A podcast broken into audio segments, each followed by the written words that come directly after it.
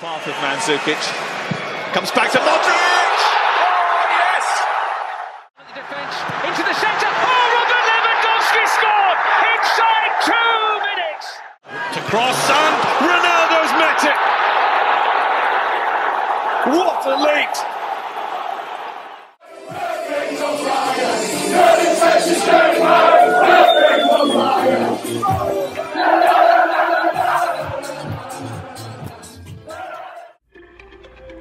24 equipas, 622 jogadores e um mês recheado de futebol.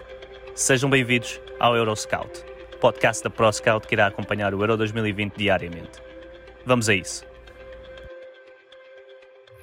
Olá a todos, bem-vindos a mais um episódio do, do Euroscout aqui na ProScout. Mais uma vez acompanhados pela, pelo apoio da, da adega de Palmela que tem estado presente neste, neste podcast, a quem agradecemos sempre. E hoje teremos mais um episódio de, de antevisão, desta vez às meias finais, onde iremos mais uma vez tentar olhar para este europeu e para o que vão ser os três jogos que ainda faltam uh, de, outra, de uma perspectiva diferente. Já tivemos aqui o Tiago Estevão como, como scout, tivemos também na, para os quartos de final o Rafael que esteve aqui, uh, uma visão mais, mais de, de analista e tentar perceber como é que um profissional acompanha este tipo de competições. E hoje vou ter mais um, um, excelente convidado.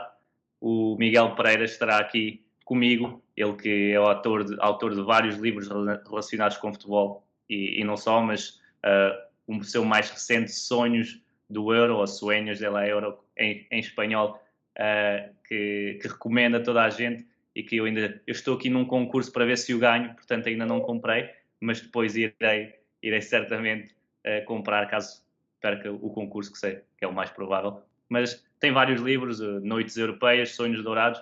Uh, é, teremos aqui uma visão mais, mais histórica do, do futebol, mais, mais detalhada, mais de compreender o passado, para também nos ajudar a, a perceber o, o, presente do futebol, que é, é, algo que eu acho que às vezes é, é um pouco esquecido nestes dias em que, e eu por mim falo que trabalho nessa área, mas o futebol se torna cada vez mais, mais técnico e mais, mais pormenorizado e que o passado, e temos Guardiola como exemplo, o passado ajuda-nos ajuda a perceber bastante para onde o futebol se encaminha, uh, os, as, as, noções mesmo táticas e, e, e, técnicas que se vai buscar ao, ao, passado, que são reutilizadas ao longo do tempo, coisas, marcação homem a homem que é, há 10 anos era do passado, mas agora está, está a voltar, coisas desse género, eu gosto sempre de ter esta, esta perspectiva uh, diferente sobre o futebol e podemos aprender todos juntos. Miguel, tudo bem? Como é que estás?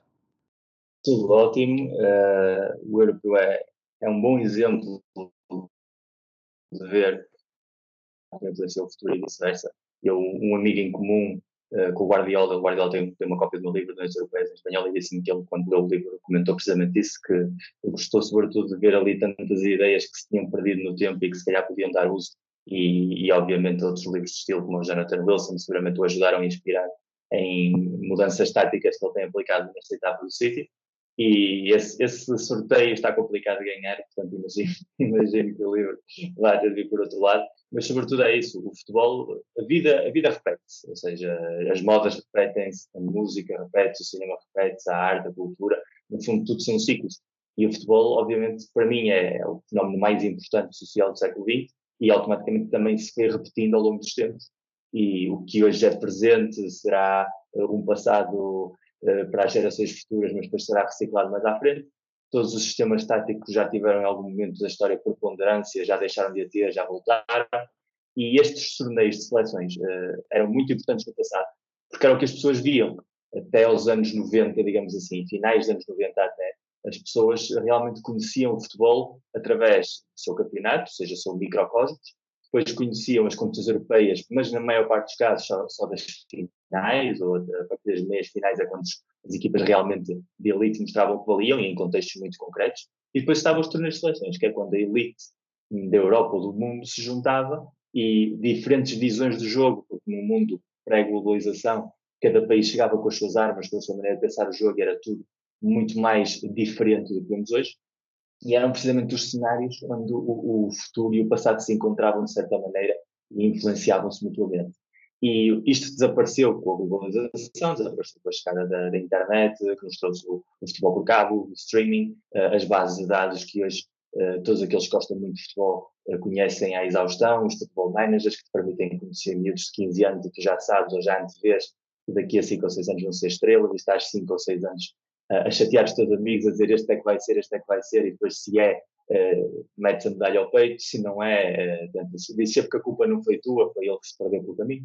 Uh, mas acontece muito essa omnipresença da informação. E quando temos demasiada informação temos demasiada futebol na televisão, provavelmente, e, e o jogo perde um pouco do seu valor emocional, é sempre importante parar, respirar, olhar para trás e ver que impacto é que o jogo foi tendo ao longo da história. Porque é que nós gostamos hoje do futebol como gostamos? Porque é que o jogo se joga hoje como se joga? E o que é que fez determinados torneios, como o caso europeus, o que são no dia 2 para nós como adeptos, para os próprios jogadores, intervenientes, treinadores, que impacto é que isso tem. E numa edição tão especial, porque atrasada um ano, porque é o primeiro, é a primeira grande celebração uh, durante a pandemia ou pós-pandemia, se queremos dizer uh, optimisticamente, uh, onde se vê realmente um pouco essa aura das pessoas estarem a divertir-se, que era muito importante, a divertirem-se no campo e a divertirem-se na bancada, mais importância ganha esta competição, mais importância ganha este conceito de torneios de verão de seleções, que era um pouco perdido pela, pelo pós-jogo da Champions League e dessa cultura de vermos a elite cada semana e de certa maneira já perdemos o valor de ver os bons jogadores cada dois ou quatro anos.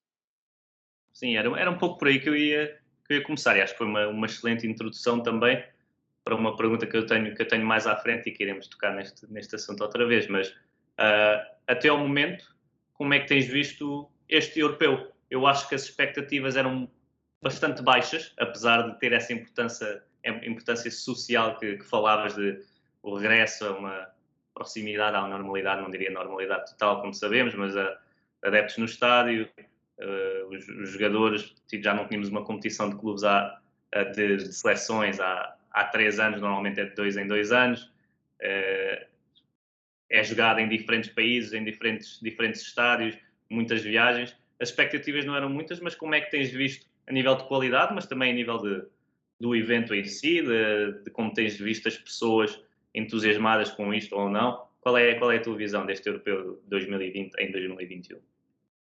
É assim, as expectativas eram baixas e eu não acho que a qualidade seja superlativa. Não está a ser um grande torneio futbolisticamente falando na qualidade, mas está a ser um torneio extremamente divertido e era fundamental. Eu acho que agora mesmo nós como adeptos precisávamos mais nos divertir do que ver muita qualidade. Uh, e a muita qualidade nem sempre traz investimento devia, mas não é necessariamente assim. Uh, portanto, de certa maneira, nós precisávamos mais de, de um torneio em que houvesse uma marca nos finais de tombas gigantes, digamos assim, nas primeiras rondas a eliminar. Precisávamos provavelmente muito mais de ver países pequenos a sentirem essa alegria contagiante, ver aqueles adeptos nas bancadas de diferentes nacionalidades a, a celebrarem até ao fim, em muitos casos, uh, de maneira inesperada, e isso era provavelmente mais necessário para todos, a nível geral, e a qualidade está a ser superior àquilo que eu achava, e acho que a maioria achava, porque também passa um pouco como aconteceu ano passado com, com aquela Final Eight da Champions League. É o final de uma temporada muito desgastante, muito cansativa, física e emocional, e há menos rigor. Eu acho que nota-se nas equipas que os torneios de seleções do, no século XX um tinham se tornado em competições muito dependentes da organização tática acho que havia muita dependência de equipas que tinham formatos muito fechados, muito concretos, e tinha-se perdido um pouco esse sabor a espetáculo. Isso, acho que o último Mundial foi perfeitamente paradigmático disso. O, o europeu, eh, com a mudança de regras em que passou a permitir a entrada dos quatro melhores terceiros, que deixa até o último dia da fase de grupos a dúvida sobre quem joga contra quem, que lado é que vai ter as equipas, pôs um pouquinho de pozinho de, de caos em tudo. E esse caos tem ajudado também a baralhar as contas, uh, que era aquilo que os grandes mundiais dos anos 80 e 90 tinham, que entre 1982 e 98 estão condensados provavelmente quase todos os grandes mundiais do, do futebol moderno e todos eles viveram muito à base desse caos.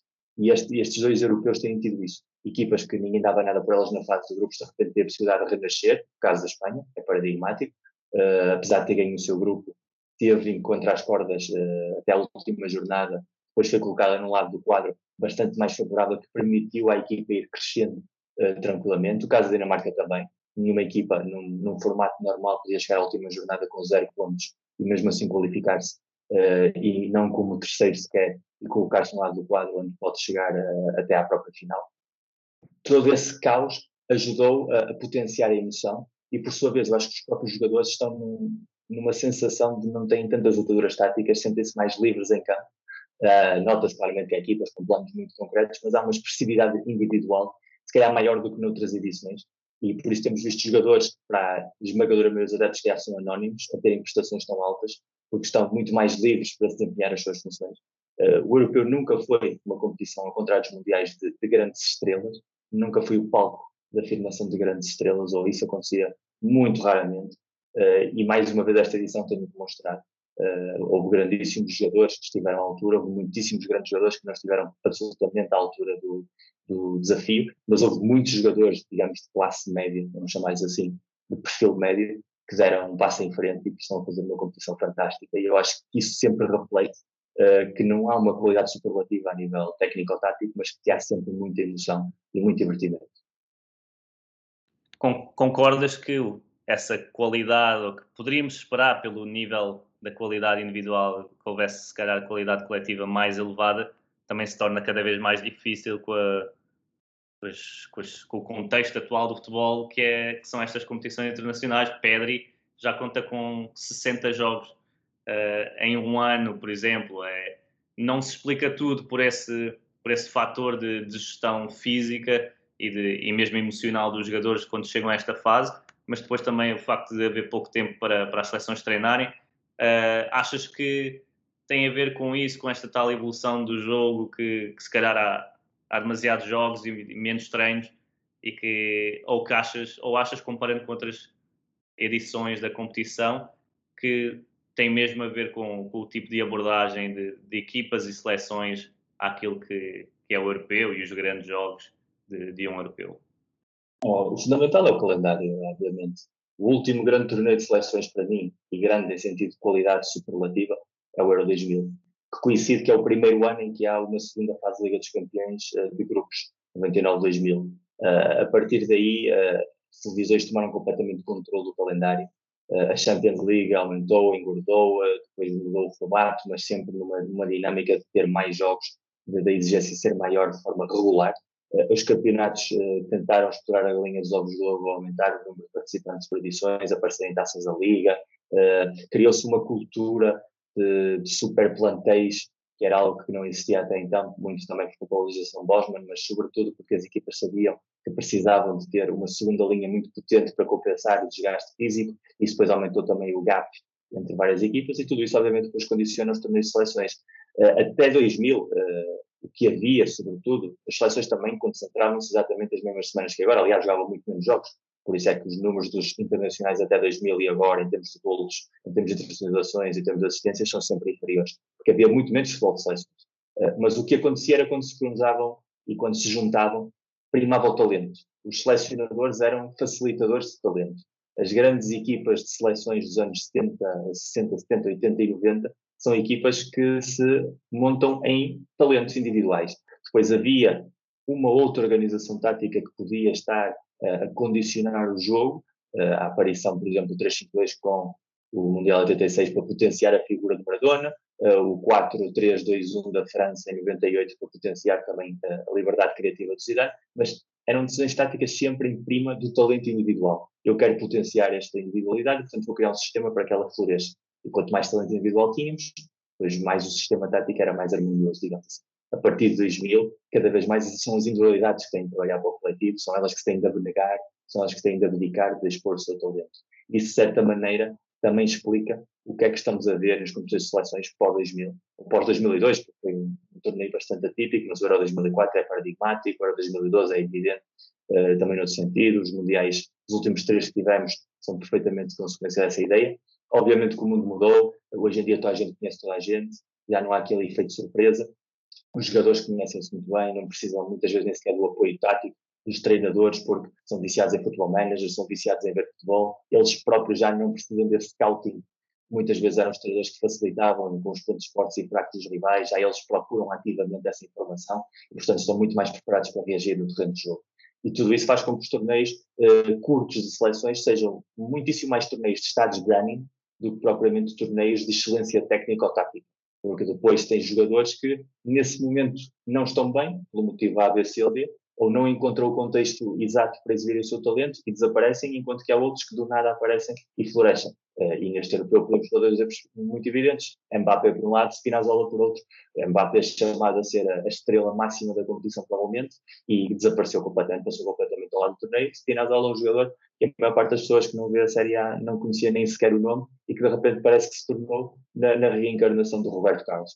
E, e, isso são estados de ânimo, mais do que técnica, mais do que talento, e também explica muito porque é que no passado uh, as grandes contratações dos clubes faziam depois dos torneios de seleções, porque era quando os nomes saíam à baila, e também explica porque é que muitos jogadores que faziam grandes europeus e mundiais depois iam para clubes e desapareciam completamente, porque eles tinham sido aquele estado de ânimo, não, não eram aquele jogador os 365 dias do ano, foram durante 30, e comprar um jogador por 30 é, é sempre um passaporte para provavelmente estar errado. Exatamente. E olha, essa era a tal pergunta que eu queria voltar àquilo que tínhamos falado no início, que é eu, eu sou mais novo do que tu, já vi várias competições, mas não vi, uh, foram todas já na era digital, onde, onde há muito mais acesso, onde já se conhecem mais o, os jogadores. A verdade é que há uma, eu acho que posso chamar, não é num sentido negativo, há uma romantização de prestações de, de jogadores em competições mais antigas, uh, mesmo de, de seleções, diria que que se diz, e nessa parte eu, eu acho que acredito mais de, de, haver uma qualidade diferente e muito mais entusiasmante e de ir para o ataque, e porque é isso que fica na memória. Podem não ganhar, também só ganham uma, uma equipa por competição, mas as equipas que tentam ir para a frente, atacar, uh, ter essa vontade de, de, assumir o jogo, acho que fica sempre na história. Mas em termos dos jogadores, tu falavas que havia jogadores que brilhavam em competições e que depois uh, acabavam nos clubes por não darem nada. Achas que o facto de como tu dizias, as seleções serem o momento em que as pessoas, não só dos clubes, mas os adeptos, viam esses jogadores uh, em 3, 4 jogos, por vezes só, uh, achas que contribuía para, para essa tal uh, romantização de, certos, de certos jogadores, para, para a admiração total por, por jogadores que se calhar nem, nem tinham esse, esse nível, mas que ficaram conhecidos para, para a história por, por prestações na, neste tipo de competições? Sem dúvida, e ao contrário também, as grandes lendas do futebol cimentaram-se nesses torneios. Não foi pela sua regularidade, provavelmente, que fizeram nível de clubes, mas foi precisamente pelas fotografias, digamos assim, pelas as capturas dos momentos que, que os iconizaram. Uh, quem viu jogar Pelé, uh, que não tenha sido contemporâneo de Pelé, não tenha vivido no Brasil, viu Pelé dos Mundiais. Raramente há gente a dizer eu vi o Pelé a jogar jogos do Santos porque a nível de disponibilidade de ver os jogos não há assim tantos jogos do Santos dos anos 70 disponíveis para que uma pessoa possa ver. Uh, o José viu que o Benfica é outro exemplo paradigmático, estamos nos anos 60, mas vamos à, à, figura mais absoluta, provavelmente, do futebol, que é Diego Armando Maradona, fez a sua lenda à base do Mundial de 86. Uh, eu desconheço muita gente que vangloria Maradona até a exaustão e pergunto-lhe muitas vezes quantos jogos viram dele do Nápoles e se calhar não viram cinco. E, dos jogos do Barcelona já nem pergunto, porque provavelmente não viram três, do Boca Juniors não viram nenhum. E, e, assim sucessivamente, mas os jogos do Mundial 86 se calhar viram-nos todos, ou do Mundial do Itália 90, ou inclusive a fase de grupos 94. Portanto, a imagem que eles têm de Maradona é a imagem do jogador da seleção argentina, nem sequer é o mesmo jogador de futebol de clubes que jogava na Europa, e sobretudo é uma imagem de uma figura que está no seu estado de ânimo platórico de líder de, de, um país, que era aquele que fazia sentir mais feliz. E, e depois olhamos para a carreira comparamos com o Lionel Messi e por daí as frases irá. Maradona funcionava muitíssimo bem em torneios curtos, por isso ganhou um Mundial, seu país à final de outro e funcionou sempre num registro muito bom, mas a regularidade de Maradona no Barcelona e no Nápoles, sobretudo, os números, eh, as próprias exibições, não são as mesmas. O grande problema é comparar sempre o incomparável futebol. O futebol de 1930 é igual ao futebol de agora só que com as características de 1930. Sempre houve equipas que quiseram atacar, equipas que quiseram defender, sempre houve jogadores técnicos e jogadores duros, sempre houve jogadores preguiçosos e jogadores muito trabalhadores. Todos esses conceitos sempre estiveram presentes na história do futebol. Uh, há mais preparação física, a qualidade dos relevados é infinitamente melhor e são muitos grandes elementos que marcam antes e depois na, na história do futebol. Há evoluções táticas, mas o jogo é o mesmo e os protagonistas são os mesmos, agora dentro do seu contexto. Não vale a pena olhar para um jogo de 1966 ver o ritmo de jogo e dizer, se eu puser aqui o Messi marca, o Messi marca 10 golos, eu digo, seguramente o Messi até marcaste 20, mas provavelmente à primeira entrada dura do central italiano de 1966 que não se voltava a levantar do chão, porque não está habituado a esse estilo duro de jogo. Portanto, é impossível fazer esse, esse exercício sempre de uma perspectiva do presente. Agora, há muitíssimos nomes da história do futebol que se tornaram lendas absolutas pelo bem que fizeram nessas competições de clubes, de seleções, e há muitíssimos jogadores que fizeram excelentes competições e que daí ganharam uma fama que depois não teve correspondência na vida real. E eu lembro, por exemplo, todos aqueles que crescemos uh, nos anos 90, como é o meu caso, uh, achávamos seguramente que a dupla de ataque Roger Milá ou Leite Salem ia ser uma dupla capaz de lutar por ganhar a Champions League. E Roger Milá tinha 40 anos, Oleg Salem, que nunca tinha marcado, nem voltou a marcar 5 gols num jogo, e de repente aqueles momentos encapsulados, e se fosse o Valderrama a servir atrás, então aquilo já, era, já estava mais do que resolvido. E foram três jogadores que, a nível de clubes, não tiveram nenhuma grande carreira em nenhum dos casos. E todos eles passaram pelo futebol europeu ocidental. No caso, Salem, que jogou até em Espanha em Logroñés. O Roger Milá passou muitos anos na Liga Francesa, jogou inclusive mais na Liga, na segunda divisão francesa do que a primeira. E o Valderrama passou também por, pelo Montpellier e pelo Valladolid sem deixar aquele arzinho da sua graça. E, no entanto, se formos só ver prestações mundiais, de repente aquilo parecia um tridente ao nível, precisamente, de um tridente mágico hoje, que ia ser o que encontramos a nível de clubes. Não tivemos Messi e Neymar Suárez, por exemplo, uh, e não tem nada a ver uma coisa com outra. Portanto, uh, o futebol de seleções tem uma aura mais mística, mais mágica, porque precisamente é excepcional. Os clubes nós vemos jogar todas as semanas e as provas europeias vemos-las cada 15 dias. É impossível alguém enganar-nos durante todo o ano. Uh, mas enganar-nos de dois em dois anos é muito mais fácil. E por isso, se calhar, jogadores como Miroslav Klose, Lucas Podolski, esse tipo de, de, o próprio Shaqiri, que parece que chegam às competições de seleções e se transformam, montam autênticas carreiras à volta desses, dessas semanas de exibições que depois nunca encontram correlação naquilo que fazem durante o ano. Sim, sim, eu estou de acordo em, em quase tudo o que disseste, principalmente na, na comparação entre eras, que é algo que nunca, que nunca, que nunca entro porque não, não me parece fazer eh, grande sentido, uh, sabendo da, das diferenças em, em, tudo, até no, no desenvolvimento do, do, ser humano. Basta, basta olharmos para, para um velocista e os tempos feitos nos 100 metros há, há, há 50 anos eram muito diferentes de, do que aquilo que é agora. O ser humano foi se desenvolvendo também e tem outras condições para para treinar todas as condições técnicas, físicas, mentais, uh, e portanto não, não acho que se faça grande, grande sentido essas comparações. Uh, há sim sempre os melhores de cada era e os melhores de cada era seriam sempre os melhores, uh, porque, porque a diferença para os restantes parece-me que até é, é relativamente semelhante, uh, semelhante a, a, todos os outros. Agora, falando mais deste europeu agora, tem sido, e tem-se falado muito, um, um europeu marcado por recordes de autogolos, uh, penaltis falhados, uh, também se fala de, de, algumas expulsões, mas o que é que tem marcado a ti, comparando com edições anteriores, dentro do jogo, este europeu, comparado com, com outras edições? Eu acho que o que acabas de fazer sobre do, tanto os autogolos, penaltis concedidos, depois penaltis falhados, tem a ver com aquilo, com a ideia inicial, que é um torneio em que os jogadores estão mais desconectados. O cansaço acumulado, a tensão emocional, não emite graus de concentração tão intensos como se calhar tinha acontecido no cenário. E isso abre a porta ao erro. Abre a porta ao erro na tarefa defensiva e abre a porta ao erro na tarefa ofensiva. Uh, há jogadores que são mais proclives a erros que outros, têm um histórico, mas, por exemplo, aquele autogol do Arras da Eslováquia contra a Espanha é uma coisa digna de vermos em jogos do campeonato distrital. Ninguém pensa olhar para um jogo uh, de elite continental e esperar um momento daqueles. E, e é um guarda-redes que tem salvo o Newcastle de muitas goleadas com defesas bastante espetaculares e ali houve momentos de concentração, como tem havido momentos de concentração dos autogolos, os próprios grandes uh, batedores de penaltis têm falhado quase todos eles, provavelmente com exceção do Cristiano Ronaldo, que lá está, é o exemplo perfeito daquele que nunca se desconcentra em nenhum cenário possível e, por isso vimos provavelmente aquele que foi o melhor europeu da sua carreira, porque foi o europeu perfeito para ele estar a, a exibir-se no seu melhor, porque era o único que estava a 110% que vive a 110%. Uh, num torneio em que todos estão a 100, ele está a 110, ele continua a ser bastante bom, mas os outros são um nível muito alto. Mas num torneio em que há muita gente a 80, 70% de concentração e ele está a 110, como está sempre, obviamente que, que nota-se ainda mais o, o, talento que tem e a voracidade que tem. Portanto, eu acho que tem sido, sobretudo, um talento de desconexão mental. Uh, não há uma ideia tática que triunfe sobre as outras. As seleções começaram com três defesas, depois passaram a quatro e vice-versa também, e funcionaram as duas, o que quer dizer que não havia um, um conceito tático dominante. Uh, temos visto equipas a jogarem muito bem com linhas de 4 atrás, com pressão alta, mas depois também vimos excelentes equipas a jogar com linha 3. Uh, eh, há sempre alternativas.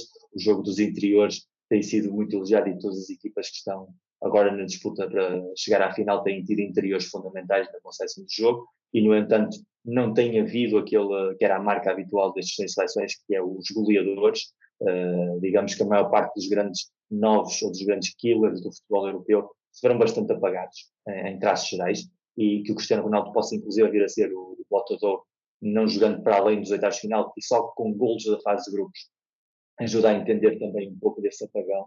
Uh, e por outro lado, isso é, é reflexo de um sistema tático em que eh, já não há figuras individuais que marquem a diferença per se, já não há posições que sejam tão determinantes, são os, são os coletivos, e que depois dentro do coletivo depende muitíssimo mais do estado de forma, depende muitíssimo mais das dinâmicas do grupo do que propriamente das individuais, e daí o contraponto com aquela geração de 2000, uh, eh, que foi provavelmente o último torneio em que vimos ser a qualidade individual em todos os momentos do jogo que marcava a diferença e que desmontava com quase facilidade uh, os sistemas táticos mais rígidos como vimos no, no caso de Portugal, da Holanda, da Itália ou da França daquela geração. Sim, eu acredito, eu acredito que essa questão dos avançados, eu acho que até já, já falámos disto no, no Euroscout, tem também a ver com, com, o papel dos jogadores ser, ser mais abrangente e menos específico cada, cada vez mais no, no futebol atual, e isto porque as equipas defendem com, não diria com mais jogadores, mas uh, defendem de forma mais organizada e não passa tanto pelo, só pelo avançado para, para fazer gols, acaba por por, por, ser, por terem mais ações no jogo inteiro e se calhar o avançado que menos, não é o avançado, mas um dos que menos contribui, se calhar até foi o que marcou mais gols e Ronaldo tem essas funções assim mais específicas na seleção portuguesa de estar na área, de fazer gols, de, de se focar mesmo nesse momento da finalização e eu acho que isso, essas duas coisas acabam por estar relacionadas. Agora, tu falaste bem das equipas que chegaram à, às meias finais eu acho que uh, vamos passar para, para essa fase não só em termos de qualidade de campo, que eu acho que são quatro equipas que merecem estar uh, neste patamar. Uh, teria que, que, pensar um pouco mais para ver quatro equipas ou uma equipa melhor do que estas quatro ao longo, ao longo da competição. Vimos, se formos olhar só para um jogo, se calhar a Alemanha teve um jogo fenomenal em que destruiu Portugal, se calhar a Bélgica houve um ou outro momento em que com os seus melhores jogadores esteve, esteve a bom nível, mas uh, a França também não, não acho que tenha encantado, apesar da qualidade individual existente. Portanto, eu acho que estas acabam por ser quatro, quatro justas seleções uh, para chegarem a este patamar. Como é que vês os dois confrontos, uh, Itália, Espanha e também Dinamarca e Inglaterra? Como é que vês de forma, de forma histórica? Sei que há, há mais história no, no Itália e Espanha do que no Inglaterra e Dinamarca, mas como é que vês? Como é que, qual é a tua opinião das equipas? Quem é que irá passar à final? Assim, uma, uma opinião geral, mais histórica, mais técnica, como, como quiseres.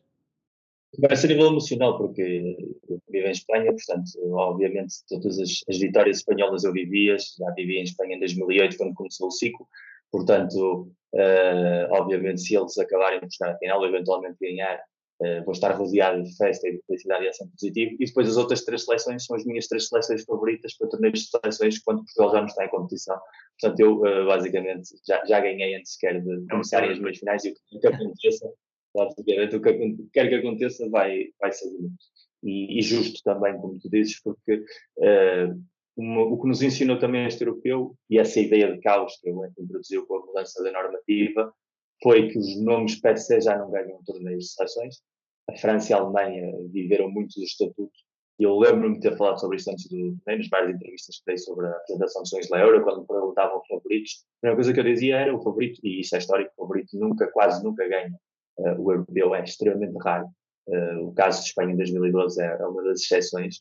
Uh, digamos que se isso juntamos, provavelmente a França em 2000, que tinha ser campeã do mundo, mas dentro de uma riqueza competitiva gigantesca, a França de 84, que efetivamente vinha de um grande, um grande mundial em Espanha, mas muito poucos casos há em que os favoritos realmente ganham. Portanto, eu não queria que Portugal entrasse no lote de favoritos porque achava que era negativo, e acho que assim foi.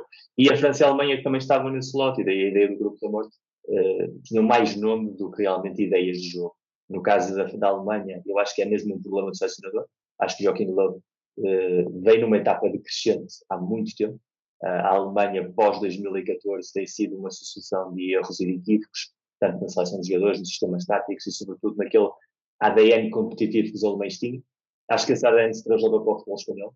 O futebol espanhol está naquela etapa de que já consegue ganhar sem ser a melhor equipa, já consegue uh, superar aquela barreira psicológica que tinham de perder quando jogavam melhor que os outros, agora são capazes de ganhar não jogando melhor. E isso é parte também da cultura de vitórias que foi acumulada na, na viragem da década passada. E por isso são uma equipa tão difícil de, de, ganhar, porque acabam sempre por ir buscar forças já quase a um estatuto imaginário, que era aquilo que nós associávamos ao futebol alemão durante muitíssimo tempo e ao futebol francês deste século. E, portanto, a Espanha tem uma equipa que vem, vai crescendo, é uma ideia de jogo nova, eh, porque apanha conceitos do, do futebol de Barcelona, onde Luís Henrique já lá esteve, mas com protagonistas muito jovens, é claramente uma seleção de, projeção futuro. O facto, em Espanha não havia nenhum tipo de expectativa que a equipa chegasse tão longe. Isso é inequívoco.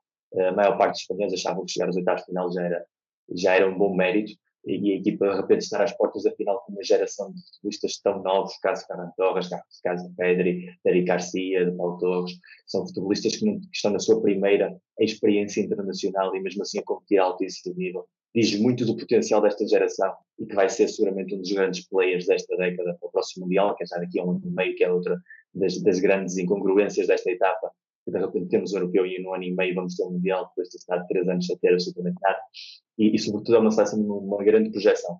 Uh, está a começar o caminho que a Itália tem vindo a fazer nos últimos três anos, que é precisamente preparar-se para momentos como este, e a ideia de jogo do Mancini é muito clara e evidente, o talento individual que a Itália tem é muito evidente e, sobretudo, pela primeira vez em muito tempo, a seleção está ao serviço do talento, em vez de estarmos à procura de uma Itália mais defensiva e mais especuladora.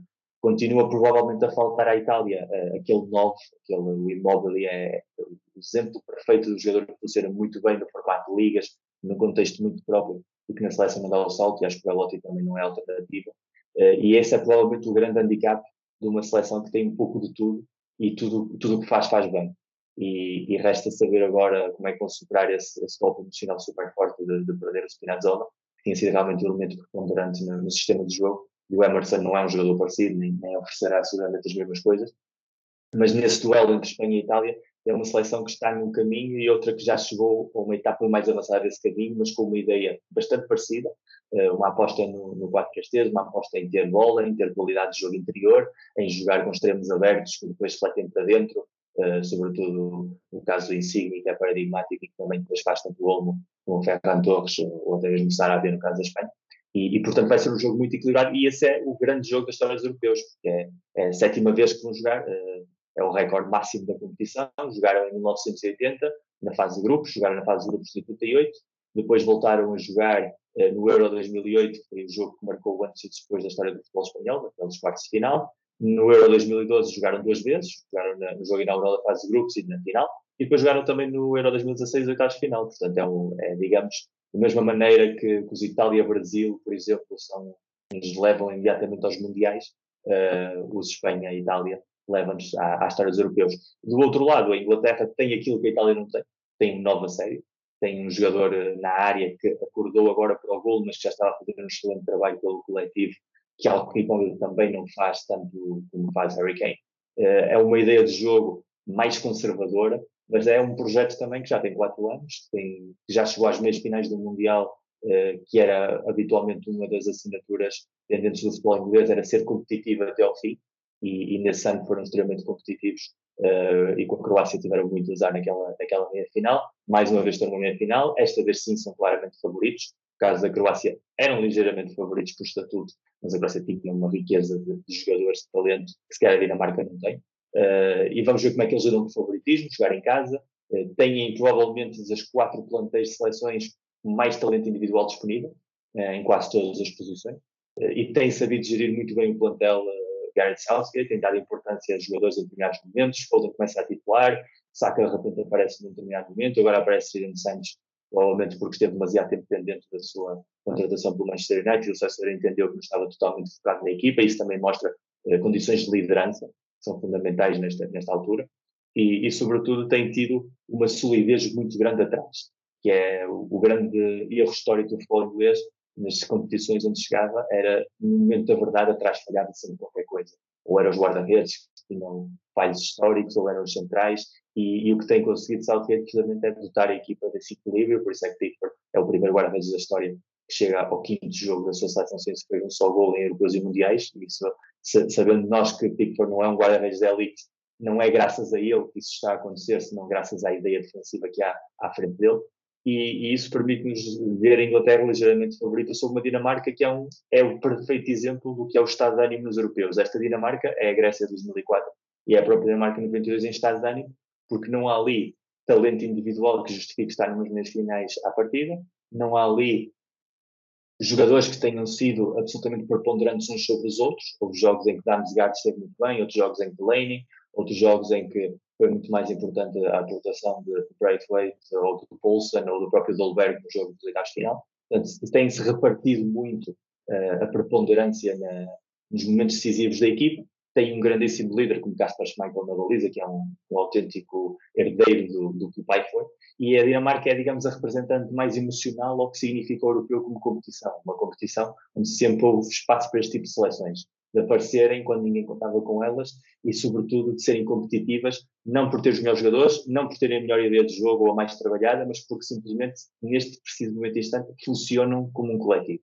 Portanto, vão ser dois jogos muito diferentes, eu acho. Uh, acho que o favoritismo está entre a Itália e a Inglaterra, mas não tão exageradamente como possa parecer à primeira vista, pelo estado de ânimo positivo que tem empurrado esta Espanha e que tem empurrado esta Dinamarca, e em jogos a 90 minutos ou 120, muitas vezes nós sabemos que isso acaba por ser absolutamente preponderante.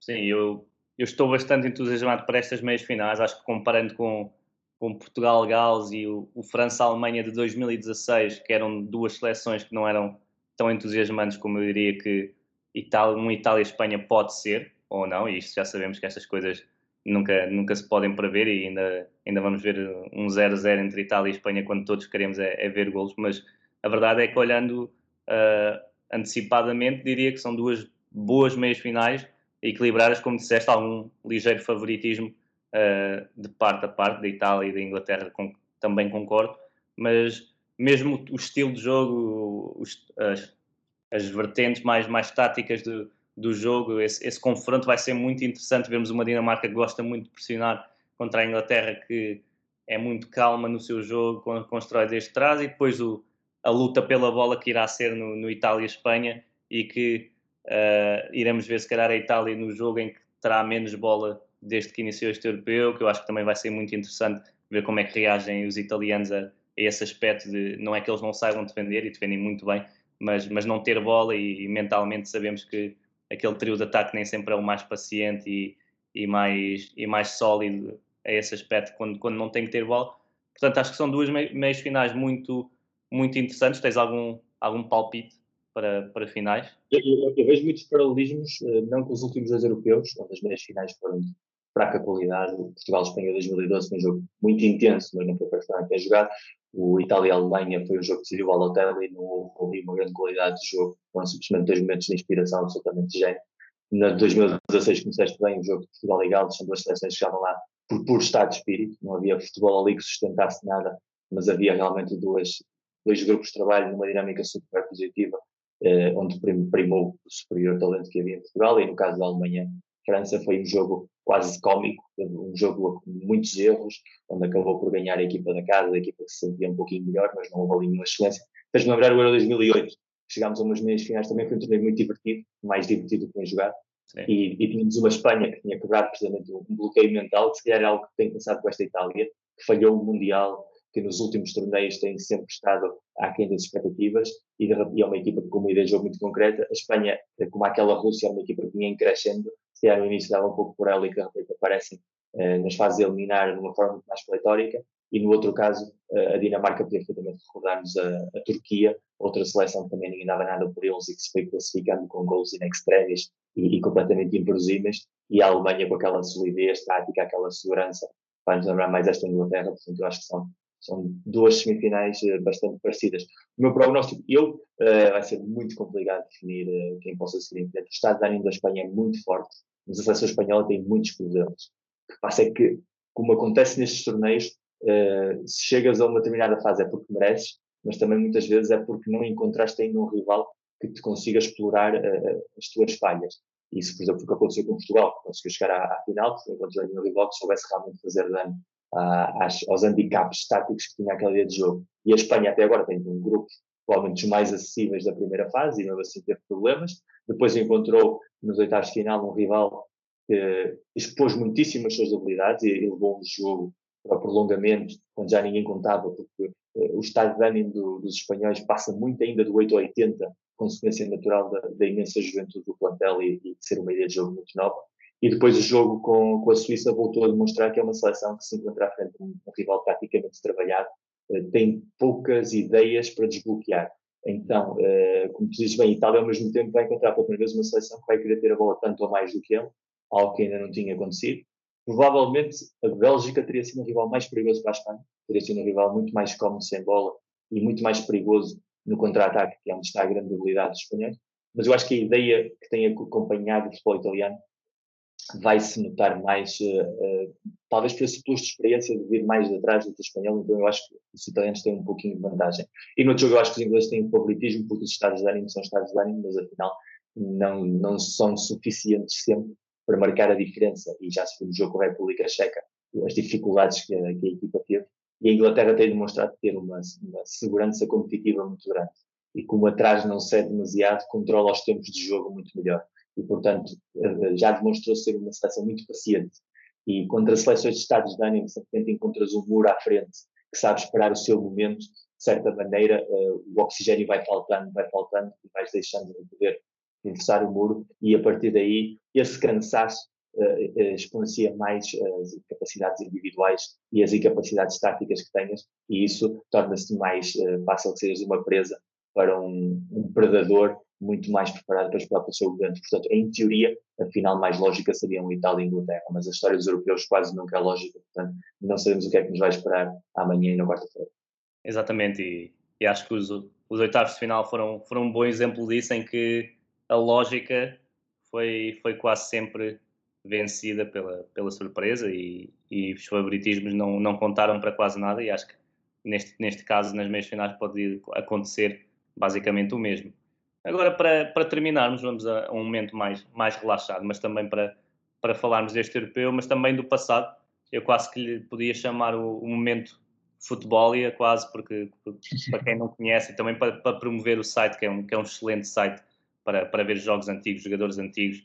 Uh, recomendo o Futebolia para, para quem não o conhece. Mas vou-te fazer algumas perguntas, como o melhor gol do torneio neste europeu, mas também depois o teu favorito de, de todas as edições do europeu. Eu sei que pode ser difícil, não foi nada assim planeado, mas uh, os que gostámos muito, de certeza que, que não te esqueces.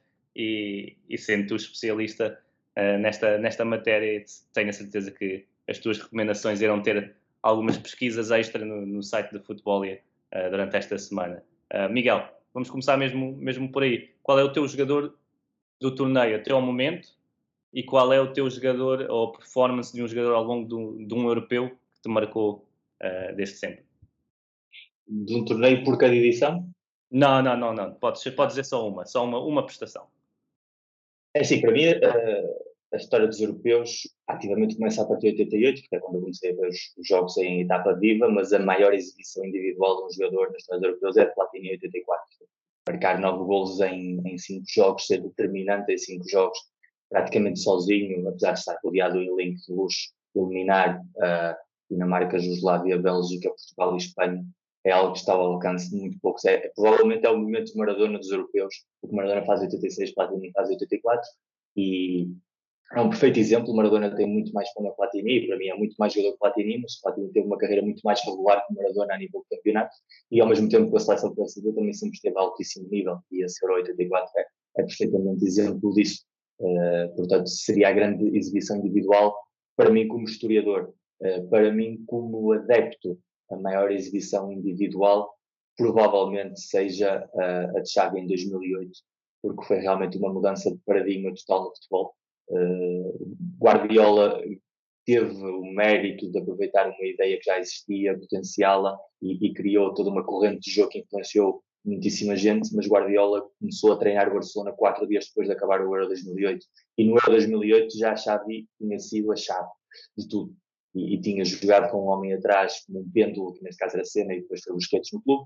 Já tinha jogado com o Iniesta ao lado, já tinha jogado com o Fabregas, essa ideia de juntar muitos mediocampistas talentosos, já andava por lá também Cassorla, já andava por lá também David Silva. Uh, portanto, essa ideia de jogo que Aragonés pôs em prática, que depois o, os méritos acabaram por ir mais para, para a ideia guardiolista, uh, para mim foi, foi uma exibição absolutamente alucinante cada jogo. Marcou um antes e depois da forma de entender o que é que um, um centrocampista podia fazer. E vínhamos de uma geração em que os grandes eram os números 10, uh, eh, ou, os, os goleadores. Depois, nos anos 2000, tinha preconizado um pouco a ideia do futebol força. De repente, os, os grandes médios eram aqueles que fossem mais fortes, que ocupassem mais terreno do jogo, as cavalgadas, os extremos os mais rápidos. E, e de repente aparece já havia a pôr tempo uh, como protagonista central do jogo, aquela pausa tão argentina e, e, isso mudou completamente o futebol para o que vemos hoje e provavelmente foi nesse Euro 2008 que começou a escrever-se essa história. Golos favoritos, uh, esteticamente o gol dos europeus é o gol de Van Basten em 88. Uh, eu que nasci em 84 passei uh, horas a fio na rua a tentar imitar aquilo, nunca consegui, como é óbvio, mas foi é, fi, fino gênio de Van Basten e desafia todas as leis da física de uma maneira ou de outra e tê-lo feito numa final uh, explica ainda mais o, o, especial que era aquele jogador e o especial que são estes torneios quando tudo acontece no momento certo, uh, como o gol de Maradona em 86, como o gol Zidane em 2002 na final da Champions, quando tudo se junta num momento icónico uh, é mais fácil ficar. E a nível emocional, obviamente, o meu gol é o gol do porque é o gol que eu mais celebrei na vida, foi poucas vezes chorei a ver um gol do futebol e, e como o clube já vi muitas alegrias que me fizeram quase perder a cabeça, mas o gol do Éder é, para todos nós é super especial. É um grande gol, obviamente, mas é um golo mesmo muito especial por tudo o que significou, por toda a dor acumulada. E eu vivi na carne o gol do Poborski, vivi o Euro 2000, uh, eh, no Euro 2004, como todos estávamos lá na boa. Uh, depois, em 2012, aquela, aquele penalti que o Cristiano não quis marcar, que se calhar foi determinante contra a Espanha. Vínhamos de muita dor uh, acumulada e, e é o momento em que te expulsas dessa frustração. E, e acho que todos empurrámos um bocadinho aquela bola de alguma maneira e, e, para mim é o golo mais emocional da história dos, dos campeonatos da Europa. Se não tivesse acontecido o golo do Éden e tivesse sido outro golo emocional, provavelmente diria o, o golo do Paulo Gascoigne em 96. Porque para mim nessa etapa o futebol inglês era, era o mais uh, aquelas tardes de resumos da Premier League na, na, no Canal 2, uh, eh, o primeiro videojogo que houve dos europeus foi o, o Eurojogo do 96, comentários do Gabriel Alves, primeiro torneio da seleção portuguesa para, para a minha geração e, e aquele momento icónico do, do Paul Gascoigne uh, em Wembley com um sol tão atípico de Londres uh, em junho, quase com aquela banda sonora de Britpop atrás e, e com um jogador que era, era perfeitamente especial, era um brasileiro inglês, digamos assim. também é outro desses momentos míticos e, e vale mesmo a pena quem, tiver, quem não tenha visto, imagino que a maior parte tenha visto, vá ao YouTube simplesmente ver aquela, aquela relíquia. E que ainda para mais é muito especial o gol, não só pela estética do gol, porque no minuto anterior a Escócia tinha falhado um penalti. Ou melhor, Seaman tinha defendido o penalti e, e no seguimento da jogada sai gol. Portanto, é, é, daqueles momentos do futebol que uma moeda lá e de repente muda tudo. A Inglaterra estava um zero, podia ter ficado um 1, com aquele resultado a Inglaterra tinha tido dificuldades para se qualificar e de repente uh, entra naquele panteão de, de, glória desses momentos icónicos que só torneios como os europeus nos podem oferecer. É verdade. E, em termos de melhor jogador e, e melhor gol deste torneio, de, do Euro 2020 até agora. Sei que ainda, ainda, faltam três jogos, mas tens assim algum, algum preferido? Claro que há, há, um, há um óbvio em termos de gols, mas que pode não ser o teu favorito. Mas... O, meu, gol favorito, o, obviamente que aquele que provavelmente seja mais difícil, seja o Chico contra a Escócia, eh, porque é, é realmente um gol atípico mas por, pela genialidade em si do que significa o golo, pelo momento, por tudo, o golo do Insigne contra a Bélgica, eu acho que é, é estratosférico, porque define um estado de ânimo também num jogador que é bastante irregular, mas que, é, que tenta constantemente este tipo de jogadas, não se cansa. É daqueles jogadores que tropeça, levanta, tropeça, levanta, com aquela, com aquela mentalidade muito napolitana. E, e é um momento absolutamente perfeito e com um guarda-redes de classe mundial contra uma equipa top no mundo ranking Portanto, acho que ganha esse, esse pontinho mais de estética e dá esse, esse, ponto a favor. E a nível de jogador do torneio, uh, é uma decisão complicada porque eu acho que não destoou nenhum jogador a nível individual, mas houve muitos jogadores que têm funcionado muito bem. E eu diria, uh, a lesão do Spinazzola vai impedir que ele seja o jogador do torneio, eventualmente se a Itália ganha. porque não está nas meias finais e na final é um handicap muito grande, mas tinha sido uma boa candidatura por tudo o que significou. E eu acho que aquele que está a jogar melhor para o Felipe Prédio, que tem sido mais determinante para a sua equipa, na sua ideia de jogo, que às vezes é aquele que também define o que é, um jogador, eu votaria no Jorginho. O Jorginho está a fazer um, um europeu. Tem sido um europeu em que os, os pêndulos têm sido fundamentais, o Busquets renascido com a Espanha. No caso, em Inglaterra, o Calvin Phillips tem feito um torneio absolutamente brutal, aquele, depois daquela masterclass de, de dialcismo pura. Uh, mas acho que o Jorginho tem estado absolutamente impecável e, e está sempre rodeado de jogadores de, de, grande qualidade, mas que têm rodado, tem estado Locatelli, Varela, Verratti depois, também já jogou para assinar, mas ele está sempre ali. Ele é, é aquilo que foi o Kanté há dois anos, há três anos atrás do Mundial para a França, uh, tem sido o, o jogador se calhar mais regular. E este torneio não se foi proclive em jogadores espetaculares. Uh, houve jogadores tiveram os seus momentos. Uh, o Cristiano fez um excelente europeu e para mim acho que é o melhor europeu da carreira dele em termos de determinância e eficácia. E os golos estão aí, porque ele, com os europeus, sempre foi de 8 e 80, era capaz de assinar jogos absolutamente perfeitos. Eu lembro no Euro 2000, o jogo contra a Holanda é absolutamente fabuloso, mas vem de dois jogos contra a Dinamarca e contra a Alemanha e por isso não está. Uh, no Euro 2008 quase não esteve a, a, grande nível, no Euro 2004 era um miúdo, faz aquele grande jogo contra a Holanda nas meias finais, uh, mas depois nos outros jogos não, ainda não dá um nível. E em 2016 foi decisivo, provavelmente, nos jogos contra a Hungria contra a Gales, mas nos outros não tanto. Uh, e neste eu acho que ele esteve mais constante. E a nível de talento individual, eu acho que também foi um torneio onde vimos muitíssimo guarda-redes a grande nível, e, e tanto Caspas, Michael, sobretudo o Jan Sommer, eh, têm sido provavelmente os mais, mais a destacar neste torneio. Portanto, eu escolheria um, um, dos dois também seria um ótimo candidato a ser figura do torneio até esta altura. A partir de agora vai começar a festa e vamos claro. ver o que, é que, nos, o que é que nos reserva o resto do torneio que temos ter. E quem brilha, quem brilha em meias finais e finais, depois a, a última, a última memória, a última imagem é, é que normalmente uh, se torna eterna. E portanto estes três. Por exemplo, no final do torneio eu quero ver quantas pessoas se vão lembrar para melhor no 11 tipo para o lateral direito o Dumfries, que parecia o Cafu na fase de grupos, mas cai nos oitavos de final, então é muito possível que muitas pessoas esqueçam dele a fazer a equipa, e eu para mim é o melhor lateral direito do torneio, porque é absolutamente avassalador o que ele fez naqueles jogos, mas já está, caiu muito cedo. Uh, e, e, igualmente Cristiano Ronaldo se for voltador no torneio, que é perfeitamente possível que assim seja, porque precisaria de três golos o Harry Kane, ou quatro golos, ou Sterling, ou quatro golos outros jogadores, que pode acontecer ou não, mas estaria na, no 11 tipo de alguns simplesmente por esse estatuto de golos, mas haveria outros avançados que calhar tinham feito mais coisas e que não estariam aí, e que também jogaram os mesmos jogos que ele, por exemplo.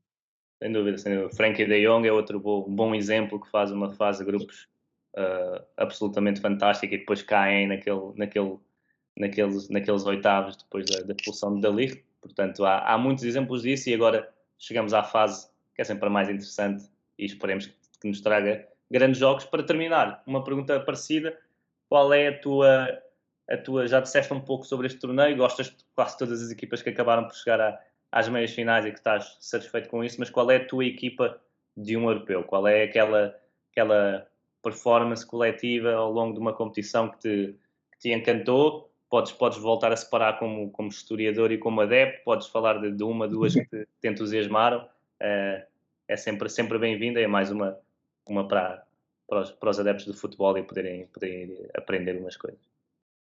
Eu, eu acho que, inclusive, eh, como historiador, obviamente é complicado pôr em contexto, porque os europeus até os anos 90 e anos 90 não tem nada a ver uma coisa com a outra, pelo volume de jogos eh, até 1980 só se jogavam meias finais e final, portanto houve grandes, houve grandes protagonistas, houve grandes equipas, como a Alemanha de 72, Gerd Müller, uh, a própria União Soviética de 60, mas não, não serve dois jogos para, para criarmos essa sensação. E, e, do que houve para aí adiante, eu diria provavelmente começou um super do Euro 2000. Uh, eu acho que a equipa historicamente mais brutal dos europeus moderna, se excetuamos a, Espanha de 2012 é brutal porque ganhava quase já só por pisar o relvado. Acho que é das equipas mais asfixiantes da história do futebol. A maneira como faziam aquela posse de bola tão defensiva que não deixava ninguém nem sequer criar perigo e que a partir daí depois o talento resolvia. E que em 2010 ganharam o Mundial dessa maneira, com os Zeros, e em 2012 foram um bocadinho mais talentosos, mas eram sobretudo uma equipa mais defensiva. É provavelmente a equipa mais determinante da história do jogo, mas se pensarmos como equipa de qualidade superlativa e ideia, a França de 2000 era uma equipa absolutamente brutal, era uma versão melhorada da França 98, é o melhor Zidane da história, é um excelente Thierry Henry, sem ainda ser o Thierry Henry que seria depois no Arsenal, que ele só começa a explodir depois de ser europeu, mas já está ali muito desse Thierry Henry, é o último grande Dior KF, é, o, o, ataque que podia ter no banco de de Trezeguet e, e Anelka diz, diz muito do que é esse ataque. Tínhamos uh, Vieira, Deschamps, uh, tínhamos uh, Petit, Makelele, Pires, a qualidade é, é absolutamente estratosférica. E a minha favorita, precisamente, é a Itália de 2000, que perde na final com essa França, porque era, eu era um grande fã de futebol italiano nos anos 80, 90, inícios de 2000. Um, sempre fui contra essa ideia defensivista de que o futebol italiano era uma liga uh, aborrecida. Acho que as equipas mais divertidas que eu já vi na vida foram a Lazio e a Roma desses, desses anos, uh, inclusive o próprio Milan. A Juventus era uma equipa muito mais pragmática, é verdade, mas havia ali muitíssimo talento. O Parma, por exemplo. E tinham as melhores estrelas a nível ofensivo também, não é? Provavelmente a nível mundial, e, e vão esse europeu sem Cristiano Vieira, que estava, estava lesionado, mas tinham jogadores, tinham Dalbeck, tinham Montella, tinham Pipi Zaghi, tinham Topier, tinham Totti, eh, jogadores de, de, máximo talento, todos eles melhores jogadores, provavelmente os melhores jogadores desta edição, se calhar, eh, em termos de qualidade de, pura de ataque à baliza, eh, dentro das suas demarcações táticas. Eh, e essa seleção italiana era muito divertida, era muito organizada taticamente, dava jogos em que vias brilhar a defesa e depois tinha jogos em que vias brilhar as habilidades ofensivas.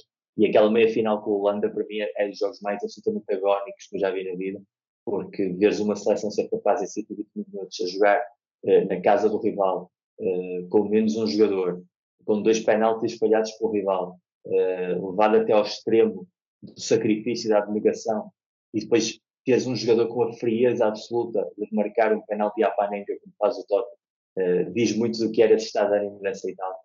E foi uma pena não terem ganho esse, esse torneio. Depois, a história deu-lhes a possibilidade da despoja em 2006. Uma pena é que alguns jogadores não estavam lá, caso do Maldini, que, nunca conseguiu nenhum título com a seleção italiana, foi o que faltou e que foi absolutamente brutal nesse europeu. E, e para mim, provavelmente, ser das seleções favoritas que eu tenho. Uh, e daqui tirei Portugal da equação, porque aí já entra a parte emocional e essa Portugal do Euro 2000 também era uma equipa absolutamente brutal e era, era muito talentosa. Mas esse torneio acho que tem claramente a equipa melhor e a equipa que mais emocionalmente me tocou. E por isso também, se calhar, é uma das competições que eu mais, mais gosto da história do jogo. Sim, sim. Euro, Euro 2000 foi uma, uma grande, grande competição e essa, essa década de 90 para, para o futebol italiano é, é absolutamente fantástica e parece-me que estamos a, a regressar um pouco, quase quase 30 anos depois, as coisas parecem estar a, a, a voltar ao, ao, mais alto nível na, na, na, Série A e é uma liga que também gosto bastante. E depois deste, deste interregno nos últimos anos, as coisas têm mudado bastante a nível. Sobretudo o futebol italiano, que só ganhou um europeu em 68 em casa, com toda a sorte do mundo, ganharam a meia final por moeda ao ar, ganharam a final depois ao replay. E é uma equipa que tem tido muito azar dos europeus, uh, francamente muito azar e nos mundiais já ganhou depois disso dois mundiais, tem quatro, depois estamos nos anos 30, mas é, é uma sucesso superlativa. E depois, por outro lado, só caso a Inglaterra, que nunca ganhou um europeu, nunca foi uma final sequer. E, e, portanto, eu acho que se a final fosse entre os dois, uh, a Dinamarca seria repetir uma história que já fez, foi em 92, ou seja, seria uh, 30 anos depois ou 29 anos depois repetir uma narrativa similar. No caso da Espanha, ganhou dois das últimas três edições, também há sucessos recentes e eu acho que o bonito seria que afinal fossem dois países que têm uma história de amor-ódio com os europeus e finalmente pelo menos um deles ser feliz.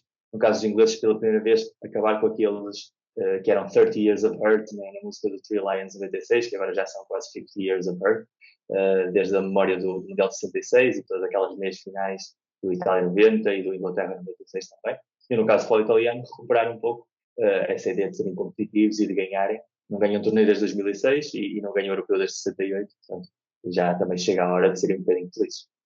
Estou de acordo e acho que, e peço desculpa, Miguel, mas acho que a Espanha era o vencedor menos entusiasmante destes, destes quatro, uh, apesar de. Estou de acordo. Apesar de, de, merecer, caso, caso lá chegue, porque até tenho, tenho gostado de ver jogar, apesar de, das tais duas faces uh, ao longo do torneio.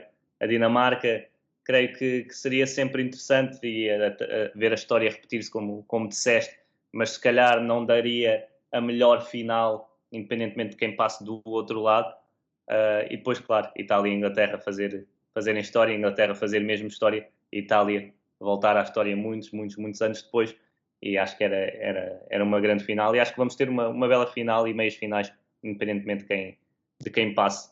Uh, Miguel, muito obrigado. Chegamos assim ao, ao, fim. Foi um prazer. Obrigado por arranjares um, um tempinho para, para nós. Foi um prazer ouvir-te falar, partilhares a, a, tua, a tua experiência, o teu conhecimento, este lado tão, tão histórico e tão belo do, do futebol que, como disseste, volta sempre a, a repetir-se, apesar de, de, de, pessoas acharem que já está tudo inventado, as coisas acabam por, por se renovar e é sempre importante. Uh, muito obrigado. Uh, se tiveres alguma coisa para promover, eu sei, sei que tens, mas é, esta, é, esta é a altura indicada. Se sou péssimo para promoções e falar sobre o livro e o livro está aí, acho que o pessoal todo que nos ouve já sabe, porque já, já estive a fazer a promoção desde fevereiro deste livro saiu, Sonhos lá Euro, uh, editado pela Panenka, mas sobretudo o que eu quero fazer é ao contrário, dar uh, os agradecimentos, acho que toda a comunidade, digo sempre isto, quase sempre que me convidam, porque é verdade, futebol eu comecei a escrever sobre futebol há muito tempo já, trabalhei no público em 2006, fiz cobertura do Mundial e do, do Euro Sub-21 na altura que foi em Portugal, uh, já tive sites, já tive blogs, já vivi todas essas etapas e, e conheço a maior parte do pessoal que esteve metido em tudo isso desde essas gerações, mas o, o, salto qualitativo desta última geração a que tu e é um grupo muito grande de pessoas e de projetos uh, que a nível de podcast se encontrou aí a ferramenta perfeita para falar do jogo, só do jogo, uh, das coisas boas à volta do jogo e, e difundir uh, tudo isso com, com, pessoas que nos ouvem e que depois, a partir daí, se calhar, ficam com ideias diferentes do que encontram quando leem jornais ou quando veem a televisão, que são sempre mais orientados para a polémica e para o divisionismo. E, é importante haver o máximo número de espaços como este, o máximo número de áreas onde se possa falar sobre o jogo de diferentes perspectivas, pode ser diferente a perspectiva mais de historiador, de conhecedor da história do jogo como a minha, opções mais viradas para o treino, mais viradas para o scouting, mais viradas inclusive para a parte mais emocional do adepto, mas sobretudo o fundamental é, é falar do jogo. E, e, somos um povo que gosta muito de futebol. Uh, eu acho que no fundo temos sido, a nossa agenda como deve ter sido marcada exageradamente pela cultura uh, conflitiva que há à volta dos clubes, mas que depois começamos a ver, e há muita gente que realmente gosta do jogo. E, e esses espaços ajudam a entender isso.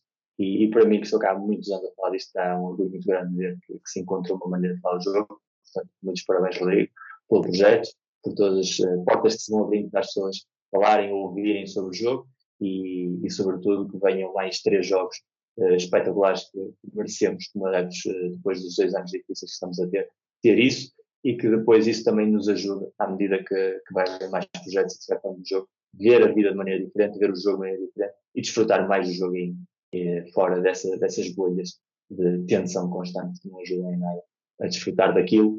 Eu digo sempre, quem grava um podcast sobre futebol para falar sobre o jogo é provavelmente a mesma pessoa em versão adulta que com 10 anos ia para a rua com uma bola, coisa que já quase não há, e dar uns toques contra a parede nem que sozinho, porque era a bola. E, e, agora, quando somos adultos, já não podemos fazer isso, vamos estar tão bem visto, ou temos de combinar portuadas com os amigos, e sempre de organização, mas metemos a falar sobre o jogo é sempre, é sempre um dia especial e, e, vale sempre a pena e, vão sempre encontrar tempo para falar sobre o jogo com a malta que gosta de verdade de futebol. Sem dúvida. Obrigado pelas palavras, obrigado pela, pela presença e agora é, é a minha parte também partilhar isso, mas acho que é, é, sempre importante e eu sei que pessoas de, mais, mais da minha geração e até mais novas desprezam um pouco uh, quem já cá está há mais tempo e quem já viu outras coisas, uh, mas a verdade é que é, é, sempre bom esta, esta partilha de, de, diferentes gerações e que há muito, volto a dizer, há muito a aprender com, com o passado e com, com o que já aconteceu. Eu estou mais ligado à à vertente do, do treino ou mais técnica, como disseste, mas, mas também cresci na, nas bancadas, portanto, é, como disseste, esses nichos de, de, de, ser adepto, de viver o, o, o futebol como, como adepto, uh, essa parte emocional, acho que nunca se deve, nunca se deve perder e nunca se deve afastar do jogo por, por mais técnico que possa ser o nosso trabalho. E, como disseste, o fator emocional nestes torneios também, também se vê, eu acho que é, é importantíssimo. Portanto, foi um prazer, Miguel agradeço, acho, acho que correu muito bem. Uh, tivemos mais um excelente, um excelente episódio de antevisão. Posso aqui já uh, dar em, em antemão também que o nosso próximo convidado vai ser um treinador, o, primeiro, vai, treinador profissional, e portanto, antes da final, teremos aqui mais uma, uma bela presença com uma visão diferente ainda de, do jogo. E este podcast é, é, feito pelo, pelos convidados, por quem nos ouve, e portanto, a, esses, a todos esses, um, agradeço, um grande abraço e até, até amanhã, onde teremos a primeira meia-final e iremos certamente desfrutar, que é o mais importante. Um grande abraço.